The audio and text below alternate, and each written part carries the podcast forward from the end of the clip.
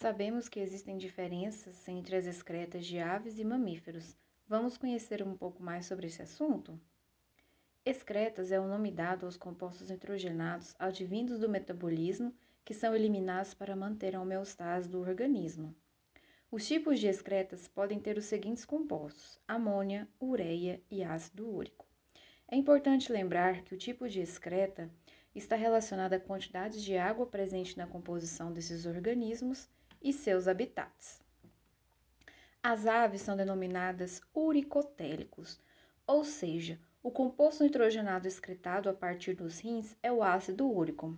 Ao constar em um ambiente terrestre e aéreo, houve a eliminação de compostos nitrogenados com pequena quantidade de água devido ao desenvolvimento embrionário dos ovos, com casca impermeável e suprimento limitado de água.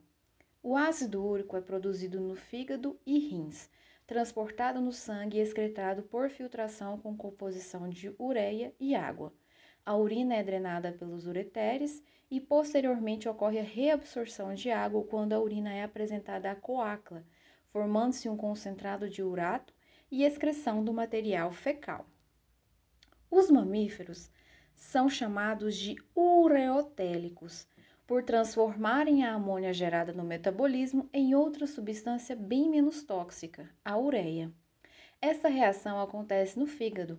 A partir da amônia e gás carbônico, as células hepáticas produzem ureia. O fígado lança a ureia no sangue, esse sangue vai para os rins e entra pela artéria renal e através da filtração ocorre a formação do filtrado glomerular composto principalmente por água, ureia, glicose sais e aminoácidos. O filtrado composto por água e substâncias úteis são reabsorvidas para o organismo, evitando que substâncias importantes como sais minerais e vitaminas sejam eliminadas.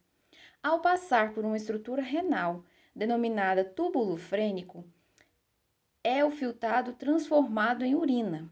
Segue para a bexiga urinária através dos ureteres, onde fica armazenada até ser eliminada através de um canal denominado uretra para o meio externo.